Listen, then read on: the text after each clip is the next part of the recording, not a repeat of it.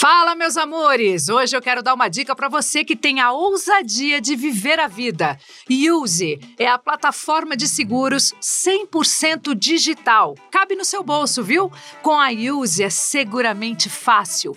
Você cria um plano personalizado e paga mês a mês como um serviço de assinatura. Tudo bem simples, pelo app mesmo.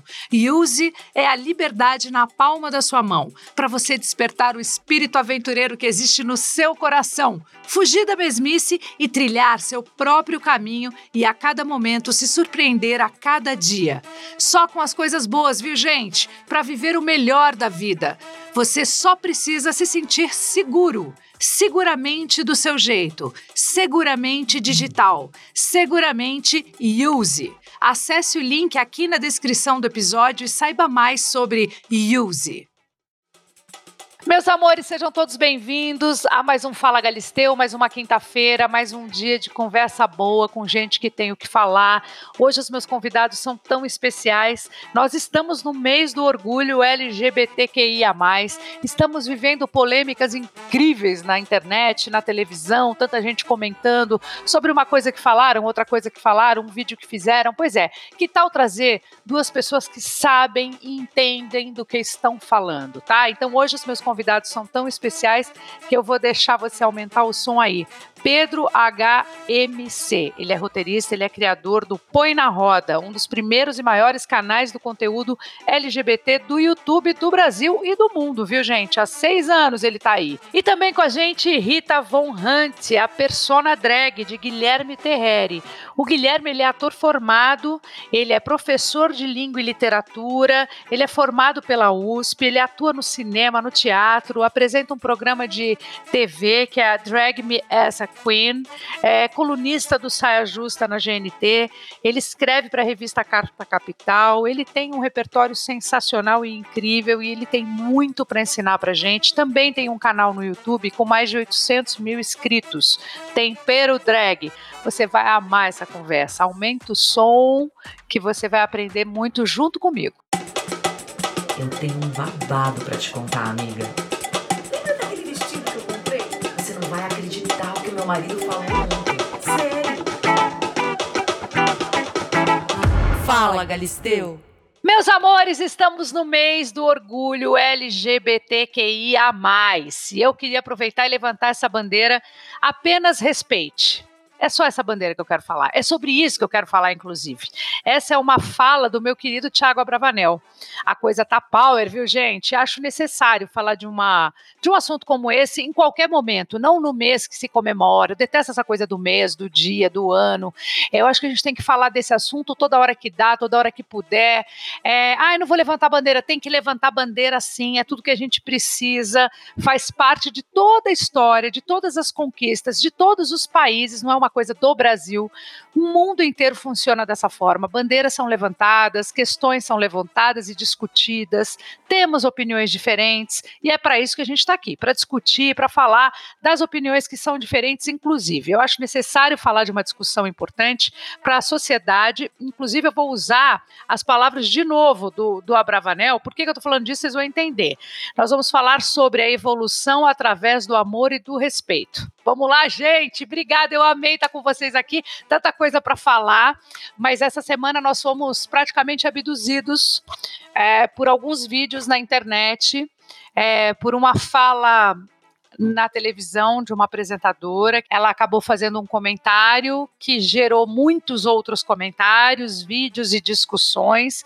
De alguma forma, veio à tona de novo uma conversa que já não era mais para a gente estar tá falando. A gente podia estar tá falando desse assunto sem estar tá falando deste assunto especificamente, não é? A gente podia estar tá falando de uma outra maneira, mas vamos falar um pouco de tudo. E aí o Tiago Abravanel, eu só estou posicionando você que está no nosso Fala Galisteu aí, que está ouvindo, o Tiago Abravanel foi na internet, usou as próprias redes, resolveu então responder à tia de um jeito que eu particularmente achei bem elegante até, mas eu vi outros vídeos de outras pessoas não tão elegantes assim, e a gente vai discutir um pouquinho todas essas questões. Primeiro para falar dessa luta, essa luta continua há quanto tempo? Porque as coisas melhoraram? Conquistamos bastante coisa? Já valeu ou ainda temos que lutar muito? Me dá a sensação assim que nunca vai terminar essa luta, será? Já pergunto logo para os dois. Pedro e Gui, Bom, vamos lá. A gente ainda tem um caminho longo pela frente, né? Até de fato ter uma igualdade, equidade, mas a gente é inegável que a gente evoluiu e evoluiu muito nos últimos anos. É, até assim, desde que eu comecei o canal, por exemplo, para hoje, já é completamente diferente. Eu convidar alguém para participar de um vídeo, antigamente tinha muito amigo que falava assim: não, eu sou gay, mas eu não quero aparecer num vídeo falando que eu sou. Hoje em dia, o pessoal não tá nem aí, assim, é, que bom, né?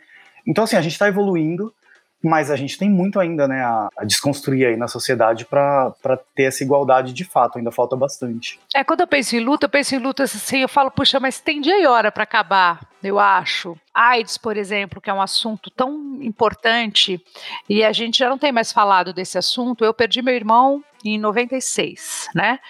Ele era, além do Cazuza, do Lauro Corona, a gente não tinha mais referência, e naquela época era igual a ter um atestado de óbito na mão, você ter, você ser diagnosticado HIV, né? HIV que fala, já não sei mais, mudaram HIV, as nomenclaturas. HIV. HIV. Muito bem. E aí eu comecei a, a trabalhar junto com o Emílio Ribas e fazer um, um trabalho super bacana para ajudar as pessoas que precisavam de ter um final de vida mais agradável, mais digno. E eu lembro de falar para os médicos e para a diretoria do hospital: essa minha luta vai ter fim. Vai chegar uma hora que a gente vai ter a cura, ou vai ter um remédio, ou vai ter uma vacina, alguma coisa vai acontecer. Eu, eu não quero lutar eternamente por essa causa. Vamos buscar outras causas. Essa a gente uhum. vai chegar lá. É por isso que eu estou falando de, da, da, sensação que essa luta de vocês, ela tem uma hora que ela vai acabar. Você acredita nisso, Guilherme? Eu não. Não. É, deixa, deixa eu já explicar por quê. É, eu, eu sempre me. Te, te, tem um teórico muito famoso uh, chamado Gramsci, né? Ele é talvez o, um, um dos mais importantes pensadores italianos, entrou para o hall da história, né? De pessoas fundamentais para que a gente pense cultura. É, o Gramsci ele fazia uma brincadeira sobre nós devermos ser, né, ou que todo mundo devesse ser, um, um pessimista da razão e um otimista da vontade. É, então eu sou um otimista da vontade, né? Eu, eu luto e eu vivo acreditando que essa luta um dia vai acabar. Só que eu sou um pessimista da razão. Uh, e aí, por ser um pessimista da razão, eu consigo entender que as raízes que estruturam essa diferença, hum. elas são quase tão antigas quanto a fundação das nossas sociedades.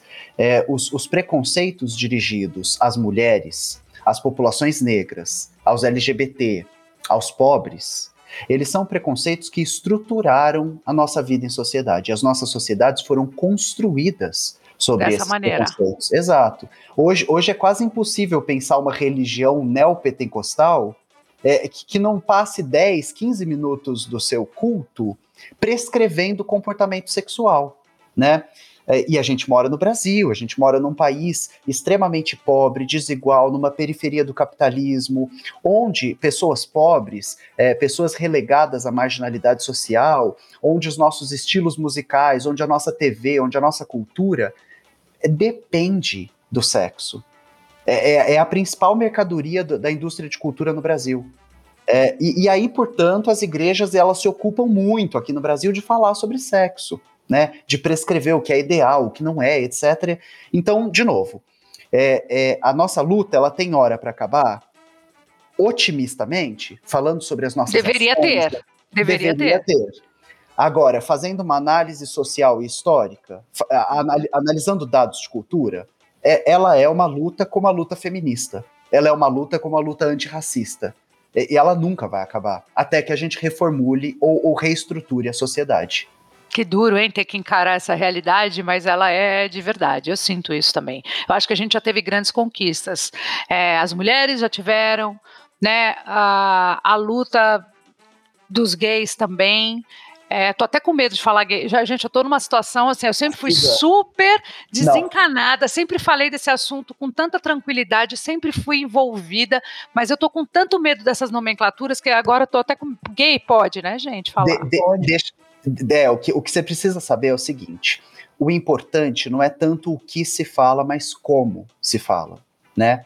Você chamou a gente para conversar, você está abrindo um espaço, você é, nos trata é, com amor, com respeito, com carinho. Você pode cometer o deslize que for, o máximo que vai acontecer a gente falar: ó, oh, a gente não fala mais isso. Né? Ah, que bom. Não, porque assim, a gente. É, é, é, muito duro também, você, porque as coisas mudam e acho que a gente tem a obrigação, sim, de saber, tem a obrigação de se informar, mas realmente as coisas mudam numa velocidade inacreditável. E não é só no universo gay, não. Numa, no geral, assim, para falar qualquer coisa agora, a gente tem que pensar três vezes.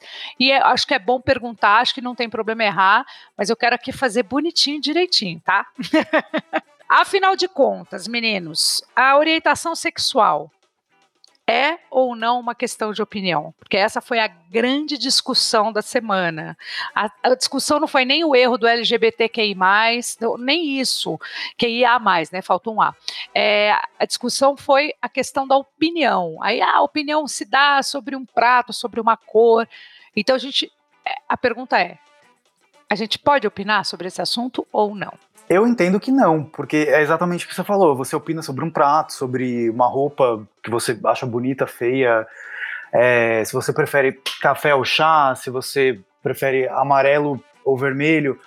Mas em relação à, à sexualidade das pessoas, para mim faz tanto sentido você opinar é, é, sobre ser gay ou não ser gay, como, como seria é, sobre Ai, ser hétero ou não ser hétero, sei lá, é. é sei lá, ou assim, olha, eu, eu não gosto. É, na minha opinião, você não podia ser loira. Só assim, peraí, o cabelo é meu. O que, que você tá, tá opinando? Sabe assim?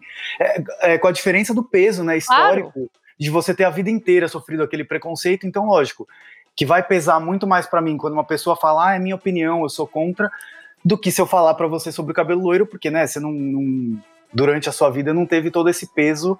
É, o fato de você ser uma mulher loira, assim, de, de fechar portas ou de você ser segregada e tal. Então, orientação sexual não é uma questão de opinião. Você pode falar, Gui, também, por favor. É, eu acho super importante da gente sempre é, tentar fazer esse debate falando para as pessoas que primeiro a gente precisa pensar a questão antes de pensar a resposta. Então, a, no, a nossa questão aqui é tentar pensar é, é, sobre o que é válido que a gente opine né? E, e normalmente as nossas opiniões servem para a gente guiar debates. Né? A, a gente opina sobre coisas para poder é, pensar em mudá-las. É, é, é possível mudar a orientação sexual de uma pessoa? E, e a resposta não. É, é, tem outra coisa também que eu sempre procuro uh, uh, expor, é que como o debate de gênero e sexualidade é novo para alguns setores sociais, talvez esses setores eles ganhem sempre emparelhando gênero e sexualidade com raça. Então, é possível opinar sobre a branquitude ou negritude? Não. Então, então emparelha. A, a, partir de agora que você sabe que você não pode opinar sobre alguém ser indígena, negro, descendente de, ori de, de povos orientais, você não pode opinar sobre isso. E, então. Mas eu acho que a maior discussão, desculpa te cortar, Gui, mas é só, só para. Porque senão eu vou perder o raciocínio aqui. Imagine há 10 anos atrás, todo mundo opinava, ria, era motivo de chacota, piada. Às vezes as pessoas falavam na pura ignorância, nem era por uma questão, nem era por uma questão de ser homofóbico, uma questão de ser. É, é, ai meu Deus, não fugiu a palavra, preconceituoso. Acabava falando porque falava, nem sabia direito, não, não sabia a fundo o que estava o que ela estava querendo dizer com aquela frase, sabe? Aquelas Exato. piadas prontas, aquelas frases que vocês sabem bem quais são, uhum. essas frases que, que, que, eram muito utilizadas no nosso vocabulário. Falo nosso, uhum. porque eu mesmo, quando era adolescente, cheguei a contar piada, uhum. achando muita graça daquela piada que eu estava contando e não achando que eu estava tendo nenhuma atitude errada, porque naquela época, uhum. errado era, era pensar diferente. Exato. A gente tinha que estar todo mundo dentro de uma mesma caixa.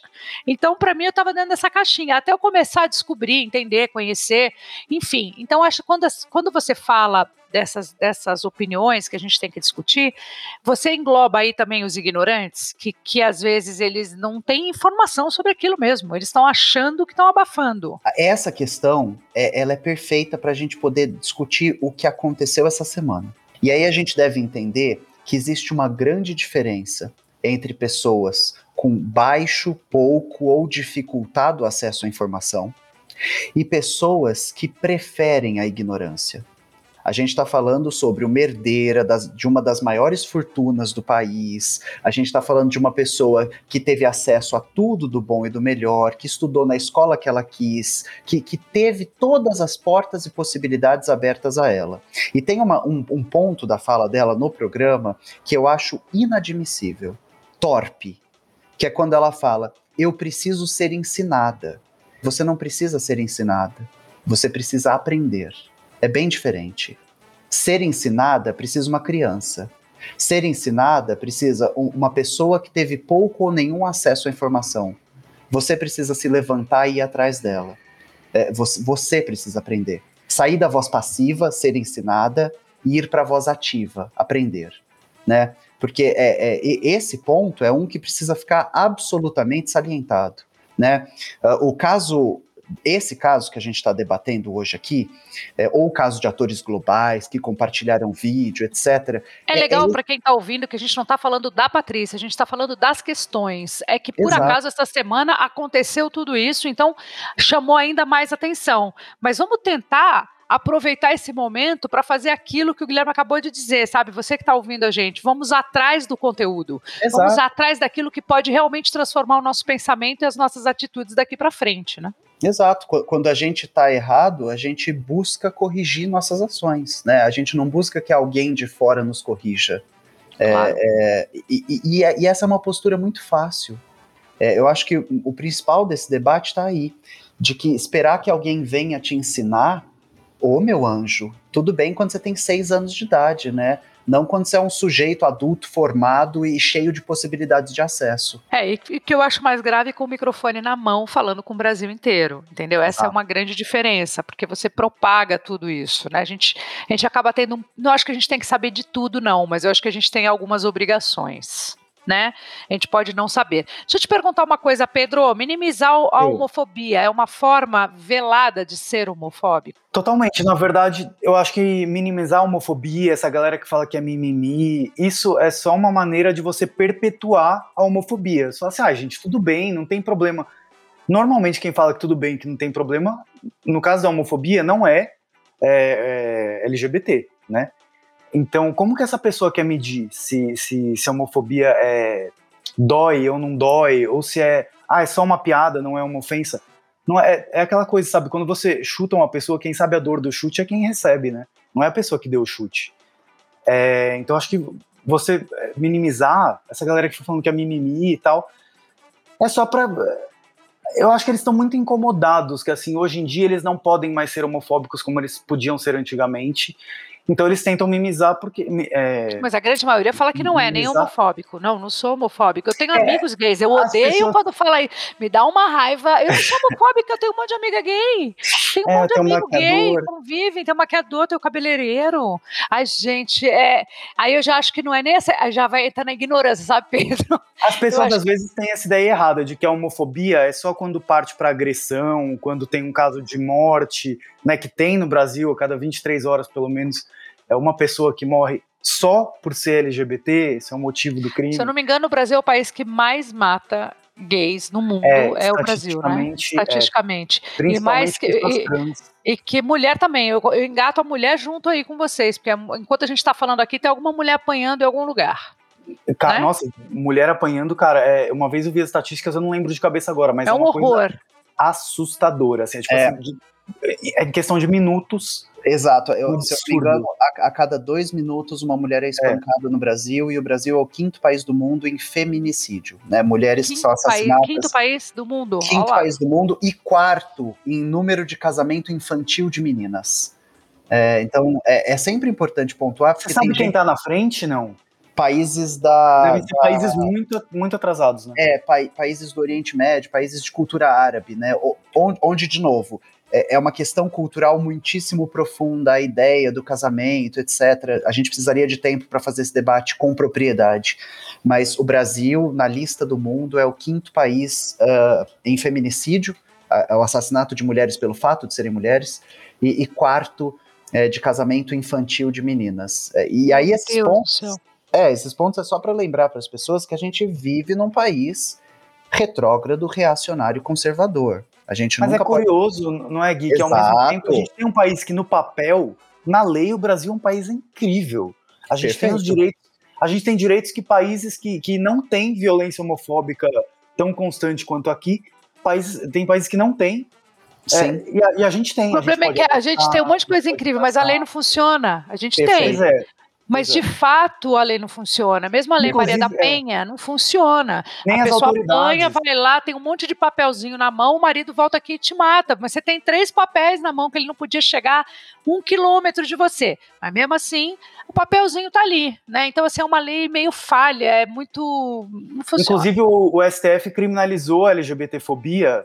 E acabei de lembrar, duas semanas atrás, um amigo meu, Rafa Vieira, ele tava andando com o namorado de mão dada na orla ali de Copacabana, e um cara mexeu com eles, ele foi reclamar pro policial, o policial falou, cara, deixa quieto, é só a opinião dele. Aí você vê como, como que o policial, que é, o trabalho dele seria cumprir a lei, não sabe que é lei, que LGBTfobia é crime, e, e nem sabe o que é LGBTfobia.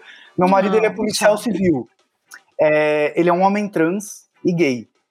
É, ele ensinou todos os policiais na delegacia como que tem que tratar quando chega uma travesti, porque assim, ninguém sabe. Então, assim, o STF aprova uma lei, mas não existe um treinamento para a polícia entender o que que é homofobia. Pra... Imagina, é, é do mesmo jeito que, que, que uma mulher chega, pode chegar numa delegacia para falar que ela, ela apanhou, tudo bem que agora tem delegacia da mulher, mas a delegacia da mulher foi criada justamente porque a mulher não É. era levada a sério, sabe? No, no- Não, Exato. até tem. Não A gente, tem a gente mora num país legal, existem as leis, existem a delegacia da mulher, mas nada disso, de fato, ainda transforma a vida das pessoas e evita a morte de mulheres, evita a morte de casal gay ou de gay. Não evita, então, porque a gente Exato. ainda não pôs isso. Porque acho que a cabeça da gente ainda não alcançou. A lei pode ser adequada, mas a gente ainda não conseguiu se adequar a esse tempo, a essa. Aliás, a questão dos- da família conservadora. Ah, uma família conservadora. Não, eu vim de uma família conservadora. O que significa isso, Guilherme? Vim de uma família conservadora. Você pode me explicar? Significa Bom. o quê? Uma família que não fala de amor? O que é ser conservador? É, é, é, in- infelizmente, a gente é, atravessa um tempo de, de esvaziamento ah, ah, do- dos debates, esvaziamento discursivo. Então, essas palavras que a gente considera palavras essenciais do debate político, esquerda-direita, é, é, comunismo, liberalismo, neoliberalismo, conservadorismo, é, é, elas foram se esvaziando porque elas vão sendo usadas ah, ah, de qualquer forma é, dentro e, e- e fora do debate público, né? Então, por todas as esferas da nossa sociedade. Infelizmente, o que aconteceu é que houve um esvaziamento quase completo né, do termo conservador. Ah, ah, quando a gente discute as correntes ideológicas do século XIX, o 1800, quando a gente, mesmo no, no século anterior, no 18, no 1700, quando a gente está começando a pensar o conservadorismo, é, é, ele tem muito pouco do que a gente hoje diz com esse termo, né? É, eu mas imagino que seja bem pouco. É, co- conservador seria alguém que tenta manter instituído é, é, um valor tradicional de uma cultura. A questão é, ah, a cultura brasileira não tem e nunca teve como valor tradicional família nuclear, né? Nós éramos um povo originário, nós éramos um povo é, é, é, indígena americano, né? E, e- e quando os europeus aqui chegaram, não existia família composta com papai, mamãe e filhinho. Existia povo, né? É, existia um clã. Existia uma família que era composta de tio, tia, primo, avô, pai, irmão, todo mundo junto. A criança da tribo, né? É quando- indígenas. Exatamente, exatamente. É, ela não é do pai da mãe, assim. Todos os livros de antropologia contam pra gente sobre isso, né? Qu- Quando a gente, os trabalhos antropológicos foram feitos ao longo do século XIX, XX, aqui na América, é, uma, uma resposta e uma pergunta comuns eram de quem é essa criança? E o povo respondia do povo, né? Que coisa, né? Que- que- quem é é, muito legal ouvir isso, porque é- é- cai como um bálsamo nos nossos ouvidos nos dias de hoje, você relembrar esse momento, né? Essas É. histórias. E, e aí, ah, eu vim de uma família conservadora. É importante salientar, não. Talvez você tenha vindo de uma família reacionária. E aí o reacionário é esse movimento que detesta a mudança e que tenta combatê-la. Né? É, é, o, o, o, reacionarismo é o medo de que as coisas mudem. E aí, em reação à mudança, ele opera uma política de ressentimento. Uh, uh, não tem nada a ver com conservar. Tem eu também acho que quando você, essa fala, eu, a família conservadora, eu fico tentando buscar o, na minha família, porque todo mundo tem um tio conservador, né? Na família tem um vô que foi conservador, uma pessoa, um irmão conserva, conservador que eu estou falando aqui com ironia, gente, porque as pessoas estão ouvindo e não veem as imagens, mas assim, todo mundo tem uma desculpa para dar dentro da família. Basicamente é isso que eu estou querendo dizer, que o conservador hoje serve como desculpa. Eu venho de uma família XYZ conservadora. Então, assim, é, eu, eu posso dizer isso com carteirinha, porque eu venho de uma família super careta. Careta no sentido, talvez, super reaça. Então, eu venho de uma família, por exemplo, de imigrantes. Meus avós, pais da minha mãe e pais dos meus pais. Espanhóis, pais dos meus pais, pais das, da minha mãe, húngaros. Vieram fugidos da guerra. Quem vem fugido da guerra? Uma mão na frente e outra atrás, duros. Não falavam a língua. Vieram com, começar a vida deles aqui quietíssimos, porque os, os, imigrantes eles não faziam amizade, eles não eram abertões, até porque são diferentes, né, culturalmente. E porque estavam fugindo, né? É, isso deixa cicatrizes psicológicas muito profundas num povo. Fugir de uma guerra, atravessar um oceano, ir para um outro continente. É, é, claro. é, uma experiência maluca, né? Maluca, e eles eram seríssimos. Olha, eu juro que eu não sei a história da minha avó, porque a gente não tinha o hábito de conversar muito. Ela era uhum. muito doce, muito querida, fazia muita comida. Ela era, ela me ensinou a rezar, ela me ensinou a, a, a escovar o dente, a tabuada, mas quando eu perguntava para ela, vó, me conta um pouco da tua história, ela dizia, ah", enrolava e não contava. Ela nunca quis contar exatamente a história dela. Então eu é muito chato ter que falar isso, mas nem a minha mãe, que eu pergunto para minha mãe até hoje, fala: "Mãe, mas você não sabe nada da vovó?" Ela fala: "Não sei nada". Eles não falavam. Então assim, isso para mim é ser conservador? Não sei, eu acho que essa palavra está inadequada. Eles não Exatamente. eram conservadores, eles eram, eles tinham medo, eles eram como eu posso dizer, eles não queriam, quando a pessoa não quer se envolver com o outro, eles não tinham essa. Minha avó não era uma mulher cheia de amiga, ela ficava calada na dela, quieta na casa dela. E assim seguiu minha mãe, assim seguiu meu pai. Eles não são, eles não eram pessoas, minha mãe não é, tá viva, mas eu não me lembro dessa roda de amigos, dessas coisas acontecerem na minha casa. Sempre foi uma coisa. Agora eu Mais posso então, usar como uma família reservada, não conservadora. Não é. Conservador não tem a ver com essa família careta. Não não é, não é? Não, não tem nada não a ver. É. Não Também acho que não. Porque até bem pouco tempo eu também falava, eu venho de uma família conservadora, não, eu venho de uma família dura, pobre, estudei colégio estadual, mas que, que tinham dificuldades com tudo que era novo. Na verdade é isso, bem isso que você falou. Exato. Não pode mudar muito, é isso que a gente tem, é assim que a gente vai aprender a tocar a nossa vida. Só, só que a gente deve também entender é, é que isso não é um demérito. É isso, isso, isso é um fato que constitui a experiência de quase todo lugar do planeta. Né? As classes trabalhadoras, as pessoas mais pobres, as pessoas que têm suas mãos de obras mais exploradas, né? no caso a gente está falando de três, quatro gerações atrás de imigrantes, é, é, essas pessoas elas tinham pouco ou nenhum acesso à possibilidade de debate. Né? Isso que a gente tá, isso que a gente está fazendo aqui agora, citar autor, voltar para o século XVII, estabelecer, é uma coisa absolutamente inacessível. Né? N não faz parte do repertório de todo mundo. Não. A nossa luta é para que faça, né? A luta por educação é para que faça. Mas a gente deve entender é, é, é, que o, o, reacionarismo, o conservadorismo, eles são traços uh, constituintes da experiência mais empobrecida, né? É, porque esses povos, eles não essa, essas classes, elas não recebem ferramentas é, para lidar com as coisas. Mas não é desculpa. Não. Se a gente pensar, por exemplo, o, o Movimento Sem Terra no Brasil, o MST, eles têm hoje um núcleo de diversidade lá dentro. É, existe um movimento LGBT dentro do MST. E, e, aí, não, e aí não tem desculpa, sabe? Se, se, se o movimento de trabalhadores rurais que luta por terra consegue entender que todo gênero é bem-vindo, que toda sexualidade deve ser respeitada, que desculpa outras pessoas podem ter? Pedro, como é que é na sua família? Vou sair só um pouquinho assim do foco para entender, para trazer um pouco as nossas histórias para dentro. Na sua família, tem, tem alguém conservador ou tem alguém assim que pensa de um jeito diferente, que você teve que ir lá e conquistar aquela pessoa? Você teve que ir lá se explicar? Teve alguém que te questionou dentro da a sua família? família? Da, é, a família da minha mãe é uma família do interior de São Paulo, um tanto tradicional. Mas assim, eles nunca tiveram aquele, é, aquele preconceito explícito, pelo menos.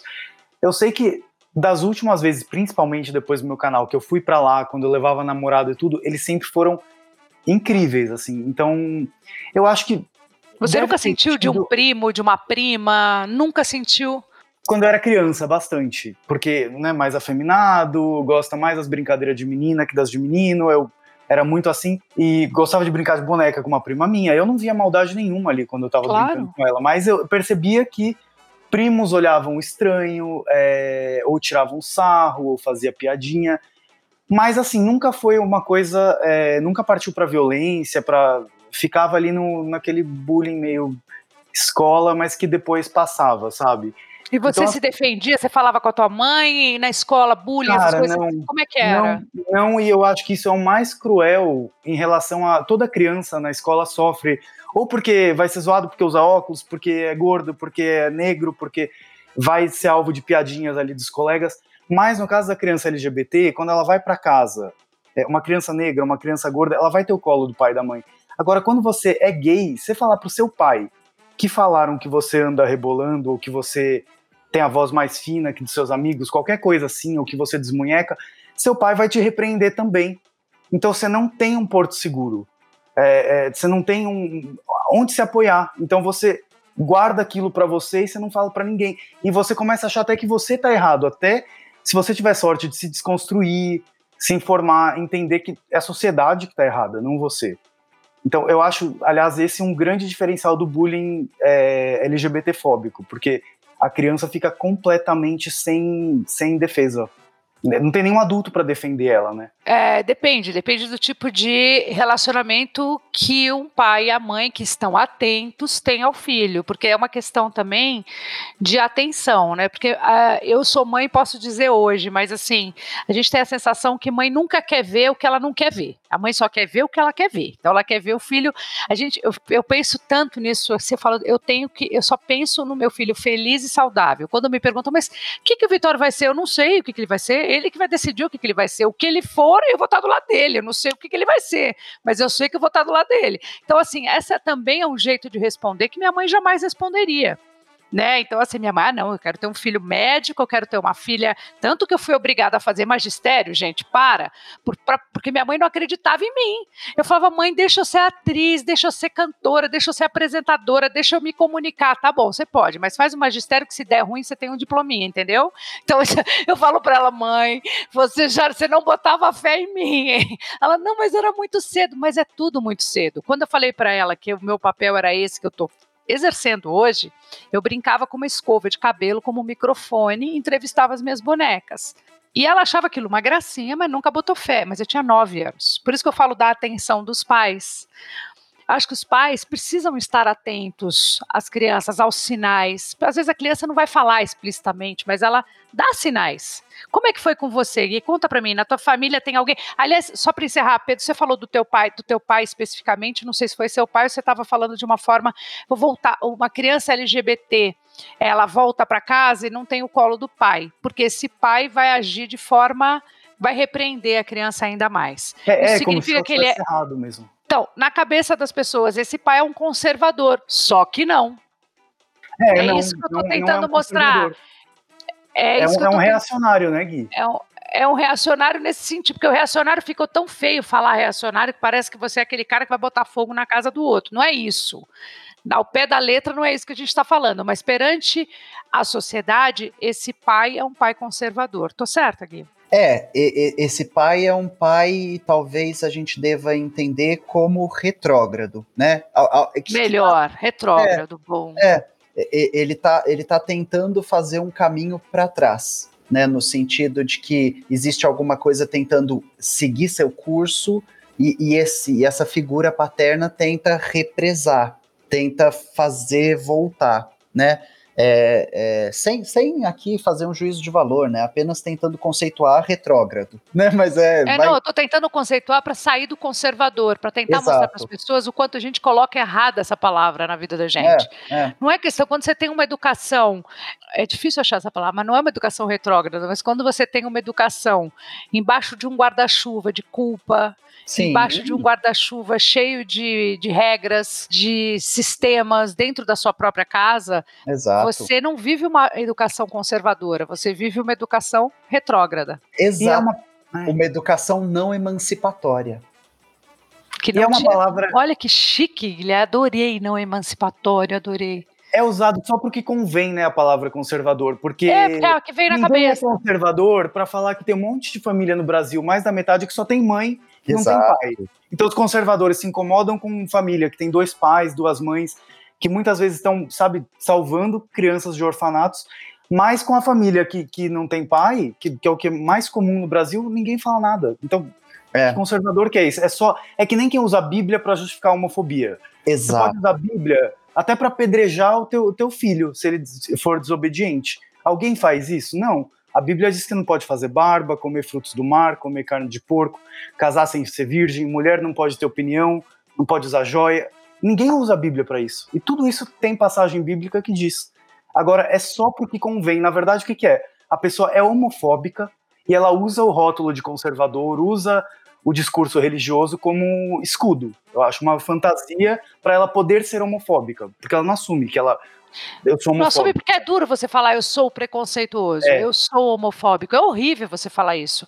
Você Sim. não se sente como eu sou reacionário. É difícil você encarar uma coisa dessa. Por mais honesto que você seja com você e com os outros, você não quer você não quer ser preconceituoso, você não quer ser homofóbico, Como, não é? Teve uma campanha que eu fiz recentemente que é, eu tinha que aparecer e estava escrito: Eu sou um racista. Aí estava embaixo, em desconstrução.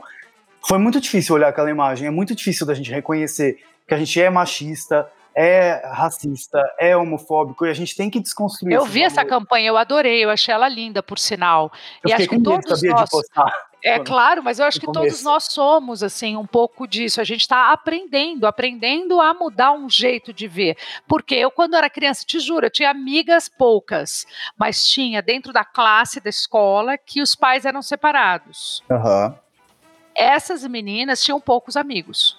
Uhum. E eu me lembro da minha mãe falando, ai, não anda muito com ela, porque ela tem os pais separados. Meu Deus. É, entendeu? Então é uma coisa assim, era feio você ter uma amiga que tinha pais separados naquela época. Isso que eu tô falando de, gente, eu não tô falando de 100 anos atrás, para, eu tenho 48 anos e eu experimentei isso dentro da minha casa. Era uma coisa meio comum, era assim, gente. nossa, você vai andar com uma menina que tem pais separados, ela não é uma boa companhia para você, sabe? Sim. Tô falando isso com toda a ignorância do mundo. Minha mãe não falava isso eu tenho certeza absoluta, ela não, ela tinha medo Exato. daquilo que ela não tinha vivido, ela não Exato. conhecia aquela experiência, ela não sabia o que significava uma família com pais separados. Basicamente é isso. E, e, isso. e isso é um traço conservador, né? É a ideia de que o casamento é uma instituição que deve ser preservada. Então, por exemplo, esse é um ponto importante para a galera que está nos ouvindo saber. É, a, a, a pessoa se advoga conservadora, mas casou seis vezes, não é conservadora, né?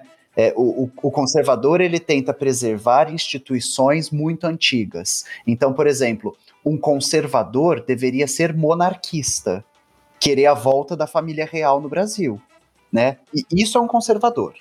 É, todo o resto não é um conservador.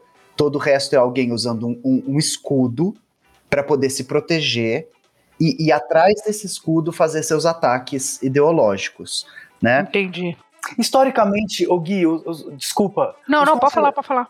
Os conservadores, eles não acabam historicamente sempre virando chacota no futuro? Como, por exemplo, a gente hoje em dia vê é, imagens de protestos, gente que falava que negros não podiam casar com brancos, e a gente olha assim e fala, gente, que absurdo. E eu acho que no futuro as pessoas vão olhar a luta LGBT de agora, de 20 anos atrás, dos próximos anos, vão falar: nossa, no passado a pessoa nascia com pênis e tinha que ser homem para a vida toda, e tinha que ser hétero, e tinha que casar com uma mulher, e tinha. É, e aí vão falar assim: nossa, mas por que, que a pessoa não podia se expressar É. de acordo com a identidade dela, não podia casar com quem ela gostasse.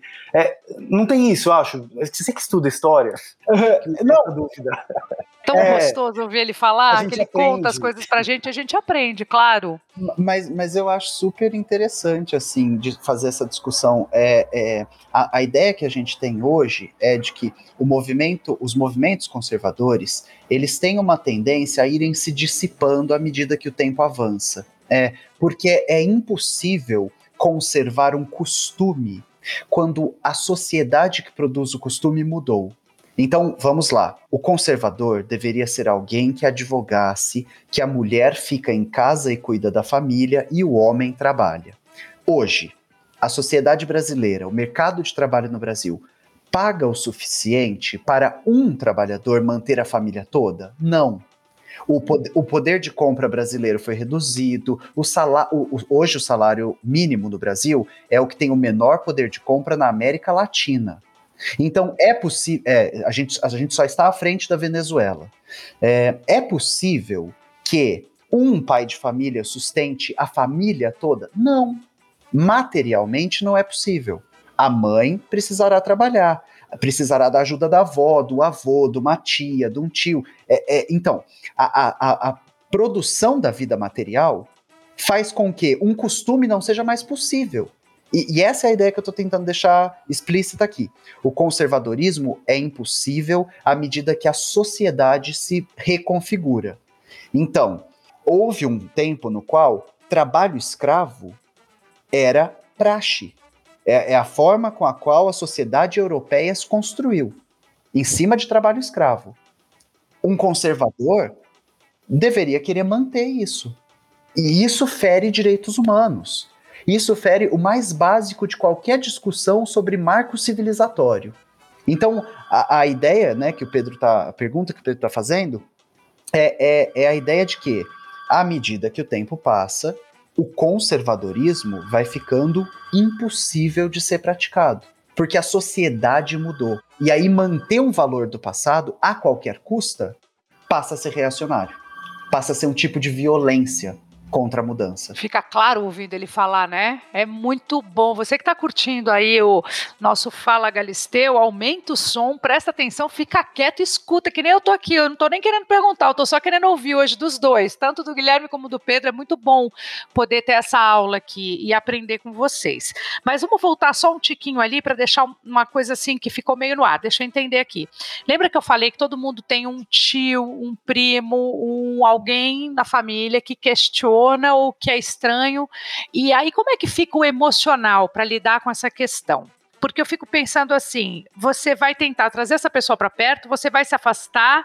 Como é, como é que é na prática lidar com essa questão dentro de casa? Porque a maioria das pessoas acabam tendo essa orientação sexual acabam sofrendo essa questão. E essa questão não é do vizinho, é dentro de casa. Dentro de casa tem alguém dentro de casa que te causa um, um rebuliço na cabeça. Como é que faz? Vai à luta, não vai? Questiona, conversa, não conversa? Na prática, como a gente faz para mudar isso? É possível? Eu acredito que seja possível, mas como? É, depende, da, acho que da pessoa que é a, a que se rotula conservadora, né? É, tá disposta a se abrir a isso, porque também acho que a gente não, não pode forçar e nem. tô falando isso na teoria, tá? Porque na prática a gente acaba perdendo. Mas perder nossa saúde mental, sabe? Porque é, se seu pai e sua mãe não te aceita, na realidade o problema é deles que são preconceituosos, sabe? É, você tem que entender que assim. Mas você, você acha que é possível com informação trocar? Acho que sim. Mudar acho que, não, esse acho, jeito? Com certeza. Assim, por exemplo, teve a novela da Glória Pérez que discutiu identidade de gênero e tal, sobre uma história de uma travesti que foi num subway, o cara chamou ela no masculino, a outra atendente deu um soco assim nele de lado, falou: É senhora, você não viu na novela? No, no, no, foi uma matéria do, no Fantástico da novela, enfim, ela comentou. Então, assim, tem como a pessoa aprender? Tem. Acho Claro que, inclusive, que a mídia Eu tem um papel que, que, que o governo deveria ter, sabe? De dar educação em relação a isso. Os países de primeiro mundo, eles já discutem diversidade dentro de sala de aula. Aqui no Brasil, imagina, a gente não discute nem a sexualidade hétero para evitar a gravidez na adolescência, é, para evitar IST.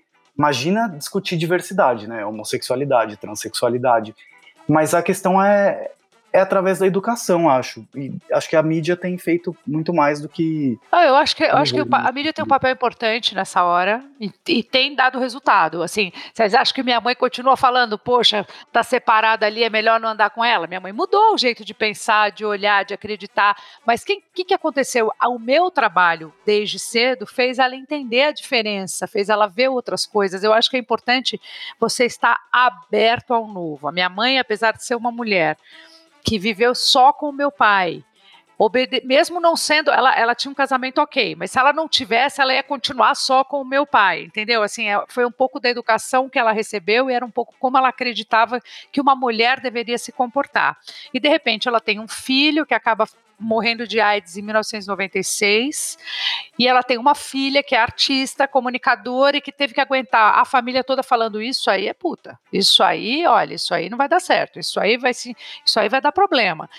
Imagina, e ela foi se afastando. O jeito que ela encontrou de deixar me dar essa como é que você falou que eu achei tão chique aquela palavra de emancipar, me deixar aí? Como é que é que você falou? Exato, uma educação emancipatória. O jeito que ela encontrou, sem muita informação, ela parou na quarta série do primário, não tinha Google, tinha só Barça. Lá em casa tinha Barça à vontade, e a televisão era bem restrita, vocês sabem disso. Então, assim, ela teve que aprender na prática. Com, com o filho dela, e com a filha dela, que sou eu, e fui lá atrás e fui carregando ela junto comigo e ela foi vendo que as verdades dela estavam todas indo água abaixo. E assim é a minha vida hoje com meu filho. Eu também pensava de um jeito e o Vitório com 10 anos me ensina mais do que eu ensino para ele, eu juro para vocês, porque ele é um cara livre. Muito mais livre do que eu achava que eu era ele é mais livre. Então ele se posiciona de um jeito e ele dá importância na cabecinha dele, no universo dele, só porque é importante. Porque não é importante, ele não está nem aí, ele toca a vida dele, que é o que a gente deveria fazer. Então, quando a gente está atento ao filho, a gente aprende mais do que ensina. E, e as crianças hoje, elas são livres. Todas, é, todas, todos nós éramos, mas a gente tinha uma sociedade diferente. A gente tinha os mesmos brinquedos, a gente tinha poucas opções. Né? Se você voltar atrás, pessoas que eu não conheço brincaram com as mesmas coisas que eu e aprenderam exatamente a mesma coisa que eu na escola, apanharam do pai, apanharam da mãe, porque era assim que funcionava. É, apanhava e minha mãe nem lembra que batia. Minha mãe fala que nunca bateu, mas batia e batia muito, porque como você falou, quem apanha lembra, quem bate não lembra não. Então, é tão diferente falar da educação que eu tive, da educação que o Vitório tem hoje, mas qual é o meu papel aqui? Qual é meu papel como emancipar, adorei. Exato. É que é... Construir uma educação emancipadora. Isso, construir uma educação emancipadora, exatamente. Esse é o meu papel. Deixar ele ser.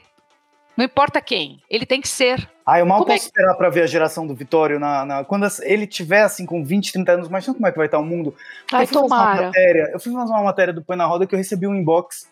Isso tem uns anos já, deve ter uns dois, três anos que foi, acho que até mais, que foi bem antes do Covid é, eu recebi uma mensagem no inbox falando assim: olha, aqui é de uma escola do interior de São Paulo, São Carlos, tá tendo um protesto aqui porque os alunos querem que tenha casal de gay e de lésbica na quadrilha, e os professores não querem deixar, e os pais, metade queria, metade não queria. Eu, gente, eu me transportei para quando eu era criança, eu fui lá e entrevistei essa, essa classe, de 11, 12 anos de idade. E, é assim, demais, não é? Gente, eu falo, cara, isso é inimaginável para minha geração que bicha era só um xingamento.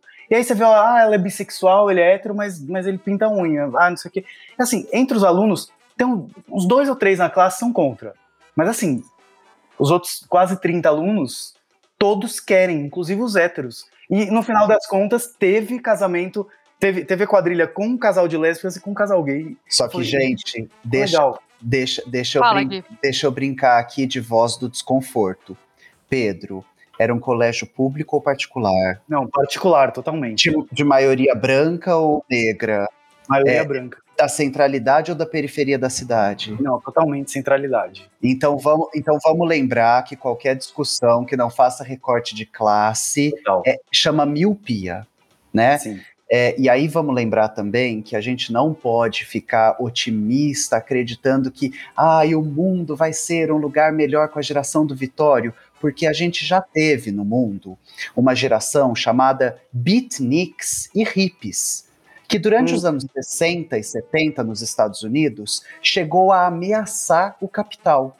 É, foi uma geração que falou: eu não quero saber de enriquecer, eu não quero saber de explorar a mão de obra, eu quero saber da natureza, da cachoeira, do amor livre. E essa geração virou a geração dos yuppies, os maiores investidores das bolsas de ação dos Estados Unidos.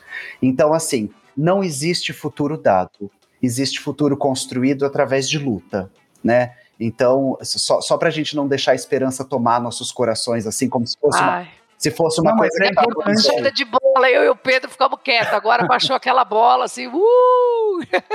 É verdade, você tem toda a razão, Guilherme. Tristeza isso, mas é fato. Então, voltando para o início, essa é uma luta eterna. Será uma luta eterna. Talvez o Vitório vai lutar junto com outros amigos e vão continuar por outros motivos. É isso? E haverá pequenos acúmulos, pequenas conquistas até que haja uma grande transformação. É isso que a gente aprende com o processo histórico.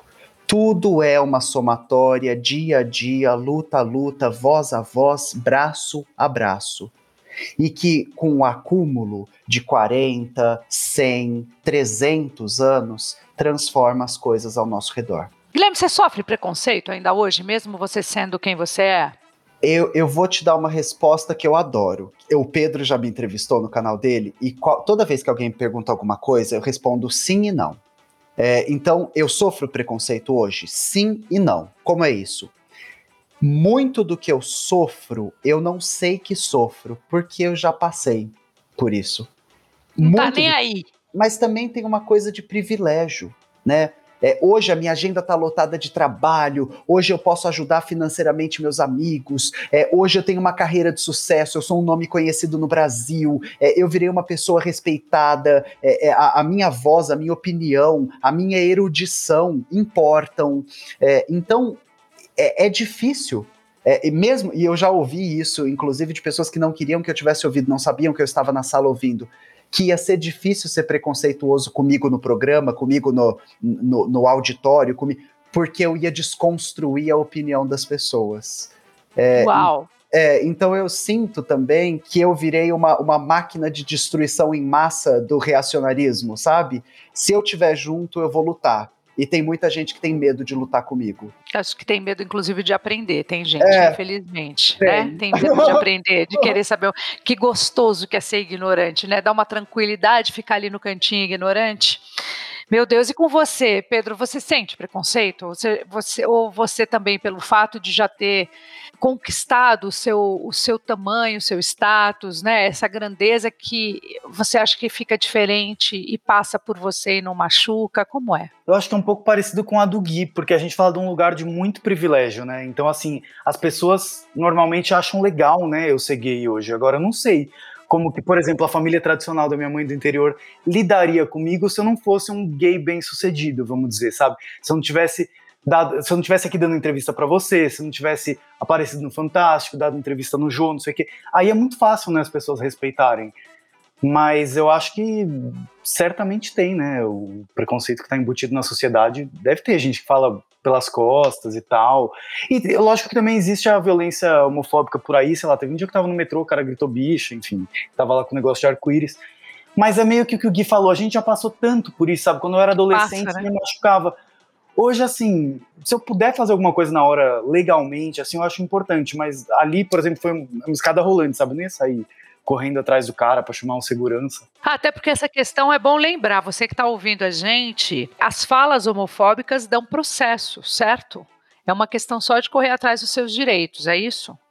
É possível processar. É, é possível, mas busca uma delegacia especializada, porque as comuns, elas nem sabem o que é homofobia. Mas se, se você vai num DECRAD, que é a delegacia que apura crimes contra orientação sexual, crimes é, de racismo, eles sabem exatamente o que, que pode, o que, que não pode, e vão, vão acompanhar o caso, porque normalmente numa delegacia comum, é, delegado não vai nem dar atenção, sabe? Ele vai achar que nem o policial lá do, do, do, caso do meu amigo, vai achar que, ah, era só a opinião da pessoa, sabe? Ah, ah, voltando aqui, aquele cara que é o, o, conservador, né, que fala assim, poxa, mas eu sou, eu não sou preconceituoso, eu tenho um amigo gay. Esse cara que acredita que ele não é homofóbico, apesar dele estar sendo, ele tem conserto, né?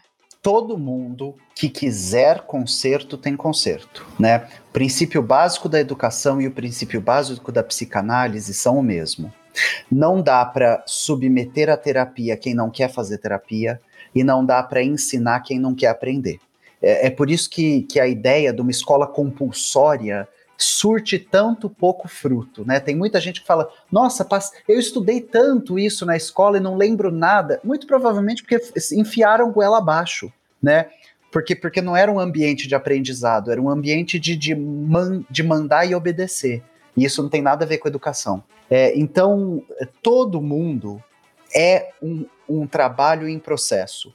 Não existe identidade fechada, não existe consciência pronta. Senão a gente não tinha por que viver, né? Senão a gente ia nascer, crescer e morrer todo mundo igual.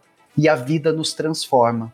Né? O, o, mais bonito da, da vida é passar por ela entendendo que amanhã você vai ser outra pessoa. É, e, e, acolher a mudança como parte da existência. Né? Tudo muda. A semente vira árvore, a flor vira fruta, a fruta vira semente. Né? Faz parte da vida. Né? Quem se apega demais a uma coisa só, uma identidade só, uma verdade só, é, vai morrer sem ter tido a experiência do que significava estar vivo. Que lindo, é isso aí mesmo, gente. Agora vamos para as siglas, eu detesto fazer essa pergunta, mas vamos. L. Lésbica, mulheres que se sentem atraídas por mulheres. G. Gays, homens que gostam de homens. B. Bissexuais que se sentem atraídos por pessoas. T. Quer ir, Quer que eu fale? Não, vamos assim de ping-pong. Tá gostoso, tá assim, jogral. T são as pessoas são as pessoas trans que ultrapassaram essa fronteira do gênero imposto ao nascer, né? Então, mulheres trans, homens trans, pessoas não Gente, binárias. Gente, eu achei que o T era travesti. Mas também, é, também, tá dentro. É, ah, T, que susto! O, o, T são três coisas: transexuais, transgêneros e travestis. É, é, ah. um, é, uma, é um guarda-chuva. Entendi, agora foi, agora entendi. É, que? Queer.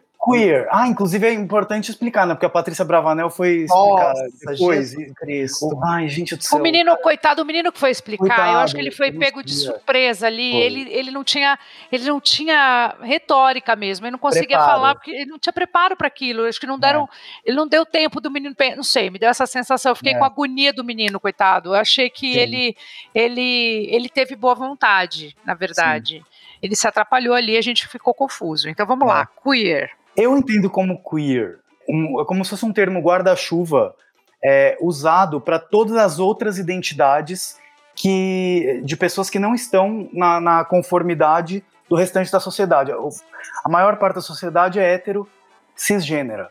É, todo mundo que não está ali nas letras L, G, B, T, mas está fora daquele padrão da sociedade, está dentro do queer. Gui, eu respondi certo, porque até eu confundo um pouco com queer. É, eu gosto de responder da seguinte forma: é, o, o queer está na sigla para que a gente entenda uma série de outras coisas. Então, é, se, talvez se a gente tiver aqui pouquíssimo tempo para explicar, queer não é uma identidade.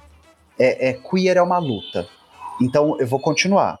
Queer é sobre o entendimento de que o mundo não é binário e portanto as pessoas não são, e portanto o sexo não é, e portanto o gênero não é, que todo o sistema binário é uma invenção e uma abstração. Queer é uma luta pela implosão do sistema binário de sexo-gênero. Ah, então não tem uma pessoa que é queer. Eu não sou queer a, a, gente a gente tá no mundo, né? Então, só, só para só informar os nossos ouvintes, é, é, é, queer hoje significa uma série de coisas. Todas as universidades de elite, as, as melhores universidades do planeta, têm um departamento de estudos queer, de teoria queer. É, é, então, a gente vai entender queer como uma forma de entender e agir sobre o mundo, né? É, é anti-binária, contra-binária. É, mas, okay. mas uma identidade queer, a gente normalmente está usando no lugar de falar LGBTQI, a gente fala pessoas queer. Ah, queers, olha que ótimo, é bem prático. Exato. Porque essas letras vão aumentar, não vão? Eu acho que elas vão aumentar, porque elas aumentam bastante com, com conhecimento, elas vão indo, elas vão. Então, assim, quando era só LGBT, não era? Eu, eu tenho. Era, não, G- ele. GLS, GLS, lembra? GLS, era GLS, simpatizantes, é. Era, era tão raro o hétero aceitar os, os gays e lésbicas que, que ele virava da sigla também, né? GLS. É, entraram, eles entraram como, como gracinhas de pessoas, né? Simpatizantes. E o, o I? Aí começa a complicar. O que o I, o A e o mais começou a entortar a cabeça da gente? Pessoas intersexo. Lembra antigamente, é que não se usa mais essa palavra, mas as pessoas hermafroditas que nascem biologicamente com o sexo masculino e feminino, às vezes é mais feminino, mais masculino, às vezes está dividido ali entre os dois, mas existe uma porcentagem das pessoas que nasce assim, então é uma questão biológica. São as pessoas que nascem, é, que não se fala mais hermafrodita porque ganhou uma conotação bem negativa, assim, o nome. Então virou. O nome como é que é? intersexo. Isso. Antigamente, às vezes, a pessoa nascia intersexo, a família via no bebê e mandava operar para ver se ia manter ali o, o aparentemente masculino ou feminino. Aí que Ah, era uma acontece? decisão familiar. Que loucura. É, mas, mas é Ou- errado, porque a criança médica. depois crescia, se identificava com o Não, gênero é. feminino e virava uma pessoa trans à força, porque poderia ter ali os dois. Tem alguns países, que, se não me engano, a Alemanha, alguns países assim, bem de primeiro mundo, que já estão proibindo, o Canadá também, é, proibindo cirurgias em crianças intersexo. A criança tem que crescer para ela entender qual a identidade dela, para poder fazer uma cirurgia que vai definir, sabe, qual vai ser o- o genital dela. É, tem, tem- uma coisa bacana de contar para os ouvintes também, é que o debate intersexo, ele também está em disputa. Então existe um setor da intelectualidade que diz que intersexo seriam pessoas que nascem com a marca dos dois sexos. Existe um outro setor da intelectualidade que defende que intersexo é todo corpo que nascer desafiante ao padrão. Então, um homem que nasce com um testículo em vez de dois seria uma pessoa intersexo. Uma mulher que nasce com uma configuração específica de útero, de ovário, é, é, uma configuração específica de vagina, uma configuração específica de pênis. Às vezes até cromossômica, né? Exato. XY, se é uma Exato. formação diferente. né? A, a- a gente tem na genética o triplo X, né? Uma coisa conhecida como a superfêmea. A gente tem na genética o XXY. A gente tem na genética o X nulo. É, é, as configurações genéticas não são binárias. E aí a- o debate é que se a gente olhasse para intersexo como qualquer corpo que desafie o sistema binário, é, é- é, fenotipicamente falando, geneticamente falando, biologicamente falando, a gente estaria falando de 5% da população mundial. Nossa, é muita gente. É muita gente. É a mesma porcentagem de letra- pessoas ruivas. É mesmo? É. Olha, minha avó era ruiva. Essa minha avó húngara. Ela era ruiva. Vamos lá, letra A. Assexuais são pessoas que não sentem atração sexual, mas elas podem desenvolver um interesse romântico, por exemplo. Uma pessoa sexual ela pode namorar, mas ela não se interessa por sexo, ela não tem vontade. Então ela tá na época bem certinha, né? Olha, ela pode namorar à distância aqui, pela... tá nasceu na época certinha. É horrível falar isso, mas tem um amigo meu que ele é, ele é assexual. E ele é tão bonito, eu olho pra ele e falo, você não sente vontade de nada mesmo? Ele falou assim, não, não tem- tipo, tá tudo bem. Sabe que eu acho que a vida dele deve ser até mais fácil? Porque a gente perde Mas deve ser difícil. Mas quantos anos ele tem? Cara, não sei exatamente, acho que ele tem uns 27, 28 por aí. Você imagina quanta angústia esse cara passou quando ele era adolescente, no auge do fogo de todo mundo e Se o cara obrigando a sem- ter experiência. É quase um, quase um estupro, assim, como porque assim, estão te, forçando, estão te forçando a ter sexo. É, é, como gay, você sente um pouco disso quando os meninos tentam te forçar a pegar as meninas e falar que é muito legal, e você fica meio perdido ali, mas não tô com vontade, por que, que eles estão sentindo isso, eu não tô. É, ou você até tenta, né, forçar a situação, que é horrível, né? Nossa, e o, o mais? O mais é o quê? Ai, acho que as Agora- outras letras, né? Mas Ó, tem mais coisas, tem. gente? Para quem está em casa, hoje a sigla é composta da seguinte forma: LGBT, TT, QQ, I, AAA, CP, PF, 2K. É, é- é- essa é a composição atual da sigla. O, o mais, ele entra para que a gente não precise colocar a sigla por extenso, e ele entra para lembrar as pessoas de que qualquer tentativa restritiva de definir sexo e gênero será incompleta. Voltando, tem dois filósofos da teoria queer, a Judith Butler e o Paul Preciado, que respondem uma pergunta de forma maestral e brilhante. Toda vez que alguém pergunta para eles quantos sexos existem, quantos gêneros existem, eles respondem quantas pessoas existem. Porque a ideia principal que está contida aqui, e aí você que me escuta, vê se você consegue chegar nessa ideia, é que a heterossexualidade ela é, ela é uma visão distorcida do mundo. Vamos lá, ó, eu sou um homem hétero, então eu gosto de mulheres. Você sente atração sexual pela Dilma Rousseff? Você sente atração sexual é, pela menina do BBB? Você sente atração sexual pela moça que trabalha com você? Não. É só por mulheres específicas que tem alguma característica que desperta a sua, sexu a sua heterossexualidade. Não é tão hétero assim. Então, a, a ideia do mais é mostrar para as pessoas que existem mais mistérios entre o céu e a terra do que sonha nossa van filosofia. Maravilhoso. Não vem falar que não deu para entender, porque ficou claríssimo. Mais claro que isso, nem com desenho. Acho que nem se a gente desenhasse ficava tão claro assim. Agora aqui, aquelas pessoas que são héteros, porém é, têm uma experiência. É, como é que eu falaria? Uma experiência gay? Não, uma experiência homossexual? Uma experiência que não é heterossexual. É. E gostou. Aí sim é uma opção e não uma orientação? Não, aí é uma descoberta. É, porque se ela gostou, eu acho que ela. ela... Gostou e ficou, porque acontece, precisou, a, gente tá, é. a gente acompanha isso. Sim, aí existe. Que, eu acho que como a, a, a, heterossexualidade ainda ela é compulsória, uma vez compulsória, foi você, não foi? Sim, como é uma coisa ainda imposta, muita gente acaba se descobrindo assim, tendo uma vida hétero, aí depois quando experimenta, fala, gente, mas peraí, eu gostei, eu vim aqui só para uma fantasia, eu vim aqui e Acabei acontece, gente, de um casal hétero colocar uma terceira pessoa e esse casal hétero acaba. E essa terceira pessoa vira a coisa mais importante ali para um dos, um dos, dos casais ali, um, um, dos parceiros. Então, é, essa, então não é, nesse caso também não é uma opção, é uma descoberta. Nunca vai ser uma opção. É, é nunca vai ser uma opção.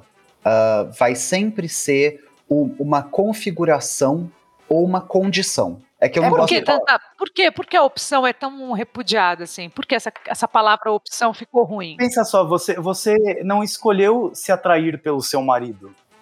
Aconteceu. Você não, você não chegou um dia e falou assim, eu acho que eu vou me atrair por ele. Para apertou um botão e se atraiu, entendeu?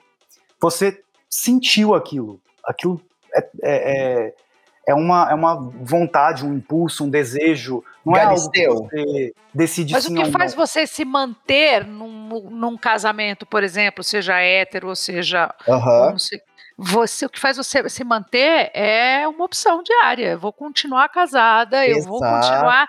Eu, eu, faço essa opção de manter o meu casamento. Porque, Exato. Né, depois de um tempo é uma opção, não é? Mas, mas, mas está em outro lugar o que a gente está discutindo. O que a gente está discutindo é assim: Galisteu, em que momento você escolheu ser hétero? Não escolhi. Bem-vinda. Ok. A gente, Entendido? A gente escolheu. Que loucura! Entendido foi ótimo isso, porque a gente se posiciona, né? Cai a ficha, vocês falam, ah, entendi essa coisa da opção, então. Por que, que ela é tão. Por que, que ela não existe, né? Não existe nesse vocabulário, nunca vai ser uma opção. Ai, gente, que delícia de papo. Olha, ficaria com vocês aqui um tempão, faria, faria capítulo 1, 2, 3, 4 de podcast, mas eu quero oferecer esse programa aos LGBTQIA, com todo o meu amor e respeito. E para você que acha que é de um jeito, pensa que é de outro, tem aqui todas as possibilidades e formas para você entender para você se divertir, inclusive, porque eu acho que tem que ser leve, não precisa ser sim, pesado, não precisa sim. ser cheio de. Eu acho que tem que ser de um jeito natural. Então, Exato. Então, essa foi a minha ideia, de trazer um assunto que doeu tanto para tanta gente. Tanta gente sofreu, se machucou com essa história que aconteceu. Outros morreram de rir, fizeram piadas e memes. Cada um encara a dor e o sofrimento de um jeito, porque ele não é nosso, né? É mais fácil encarar de, do jeito que você quiser. Agora, quando é nosso, aí a gente encara com a, com a tristeza, com, aí a gente dá para a nossa dor o tamanho que ela merece ter. Mas quando a dor é do outro, a gente brinca, a gente questiona, a gente bota o dedo, e isso não está na nossa alçada. Então, que fique claro que, primeiro, o que não é da nossa conta não é para a gente se meter. E segunda coisa, que a gente precisa respeitar. E para a gente ter o tal respeito que todo mundo quer tanto, porque a gente busca isso o tempo inteiro, não importa qual é a sua orientação sexual, todo mundo busca ser respeitado, todo mundo busca ser admirado. Para isso, a gente precisa exercer essa função também com o outro. Então, meninos, eu quero agradecer muito o tempo de vocês aqui. Muito obrigada. É, adorei falar, quero falar mais, quero ser amiga, quero trocar ideia, quero ir no restaurante quando a gente puder ir. Daqui a pouco já está podendo, agora já está Vamos podendo um levar pouco meu mais, negócio né? aqui, ó. Vamos levar meu, meu negócio aqui, a gente Vamos levar. e vamos fazer, vamos fazer o canal do YouTube. Eu também tenho um canal. Ele é Ai, que bem legal. chama sem filtro e acho que esse aí sim cabe, mas eu queria fazer eh, não remotamente. Eu queria fazer pessoalmente com vocês, se vocês toparem em algum momento ainda Super. este ano. Vamos? Por favor, nossa, uma honra. Sabe que Muito eu tava obrigada. pensando Fala, querer Pedro. uma sugestão aqui de convidado, pra- tanto pro seu podcast quanto pro seu canal. É, é que eu não tô agora achando o livro, mas é uma autora, que é uma mulher. Você falou muito na coisa da família tradicional e tal. Ela viveu uma vida tradicional até quase 60 anos de idade, descobriu que o marido traía ela com quatro mulheres em relações simultâneas. Ela se separou e ela foi fazer tudo que ela tinha vontade. Assim, a história dela é incrível, acho que É- você vai amar. E é Ela dela- foi beber, rezar e viajar e amar. é, foi. Ela escreveu um livro que chama 30 e 33, eu acho. Porque ela, ela conta em cada capítulo um dos caras que ela pegou. 33 caras. que ela legal! Cara, ela foi descobrir desejos e sensações que na vida inteira ela não tinha explorado. Acho que o Gui sabe quem ela é. Ela é, Acho a que você vai mãe, amar. ela é a mãe do Chico Felice, É, ela mesma, Isabel Dias. Is- Isabel Dias. Eu acho que você Vou vai amar. atrás. É sua cara. E, eu acho que todas Adorei. as mulheres, cara, tem que ler esse livro. Assim, é horrível eu como homem falar isso, mas é porque assim, eu lendo, me, me, me desconstruí de muita coisa que eu. Sabe, você imagina assim, que na terceira idade você não pode ser desejado, que você não pode sentir prazer. E imagino que para mulheres isso é mais pesado ainda, né? A questão da É idade. muito pesado. Hoje mesmo fui dar uma entrevista e aí é, eles, eu- o Léo Dias me perguntou assim, o temido Léo Dias, né, o homem bomba. Eu falei, pelo amor de Deus, Léo Dias, que você vai me perguntar? Ele falou assim, Adriane, você, você é muito autocrítica, você se cobra. Como é que é envelhecer? Eu falei, gente. É claro que é uma merda envelhecer, gente. Para, eu tenho muito menos colágeno do que eu tinha. Não é gostoso você acordar com um tufo de cabelo branco na cabeça. Mas ao mesmo tempo, qual é a minha saída? É ser Uhum. feliz, é, é o tipo do- da coisa que não adianta eu lutar contra. Eu posso puxar daqui e mexer ali, mas não adianta eu lutar contra. Então eu não vou perder meu tempo com uma coisa que realmente não vai mudar nada na minha vida. Ela, a idade vai, chegou e vai continuar chegando e eu vou continuar envelhecendo. Então a minha torcida é envelhecer com dignidade, envelhecer feliz. Agora, que não é gostoso, não é. Ai, que delícia, meu peito caiu. Não, puta que merda, meu peito caiu, mas o que, que eu vou fazer? Eu escolho, eu levanto ele pra, porque eu quero, não porque é moda, não porque todo mundo tá pondo silicone, eu levanto porque tá me incomodando. Ou eu deixo ele assim porque eu administro ele assim. Então, essas decisões de mulher, eu, eu voltando aqui, minha- eu lembro das conversas. Quando fizer 30 anos, tem que cortar o cabelo, hein? Porque mulher com 30 anos de cabelo comprido não é chique. Ah, e quando fizer 30 anos também, a saia começa a ficar mais comprida um pouquinho. Não dá para usar mais tanta coisa assim, que senão você vai parecer uma cocota, velha cocota. Isso ficou na minha cabeça. Bom, eu tenho 48, meu cabelo tá na cintura, eu continuo de bunda de fora, a vida toda fui assim, vou continuar, seja ela mole, menos mole, mais durinha, ela tá lá. Mas a gente vai descobrindo com o tempo o quanto é importante você se livrar das suas verdades, das coisas que a gente coloca na nossa cabeça e das coisas que a gente mesmo inventa pra gente. É louco isso, né, Guilherme? Porque assim, eu vejo você com a sua, com a sua Rita, é, e vejo a Rita jovem, vejo a Rita mais velha, vejo a Rita colorida, vejo a Rita cocota, eu vejo a Rita de todo tipo que eu quero ver, e tudo bem. Por que, que a gente não pode olhar para isso e falar, porra, a gente também é assim, a gente não tem essa, essa regra, essas verdades, a gente que botou na, na vida da gente. Não tem essa. É por isso quando você falou da história da Isabel, como é o nome da moça que escreveu Isabel? Isabel Dias, É. que foi experimentar isso, que bom que ela teve essa chance, que bom que ela Incrível. despertou para isso, porque senão ela ia passar a vida angustiada, né? Ou então achando que aquilo era a vida. Exatamente. E, e- e fazer drag é muito sobre isso, né? É, fazer drag é sobre é, é, é abrir mão de reivindicar uma identidade. É, eu- eu faço uma drag queen, né? É, as pessoas me conhecem por causa de uma drag queen. E, e a minha Linda, por sinal, como é linda a drag. Eita, que ela é linda! fico, fico muito feliz de ouvir isso de você. Mas, É verdade, ela é linda. Mas é, é isso, né? A cada vez que eu me monto, é uma nova drag. E ela me lembra que a cada dia que eu vivo também é um novo Guilherme. E, e não existe coisa mais bonita do que celebrar essa mudança, sabe? Do que transformar isso numa alegria. É, é, saber, olha, Claro. eu, eu não sou mais o Guilherme de um ano atrás. Amém. Amém. Que bom. Que bom. Bom, tô vivo, tenho aqui, tô pronto pra aprender, né, Guilherme? Apesar É. de você saber muito, mas ainda você tá pronto pra aprender. Não, eu só, só sei que nada sei. Gente, um beijo pra vocês. Amei muito, muito, muito obrigada Também. de verdade, viu? ó? Obrigado pelo convite. Amei. Beijo. Voltaremos. Beijos. Obrigada, viu? Beijo. Fala, Galisteu.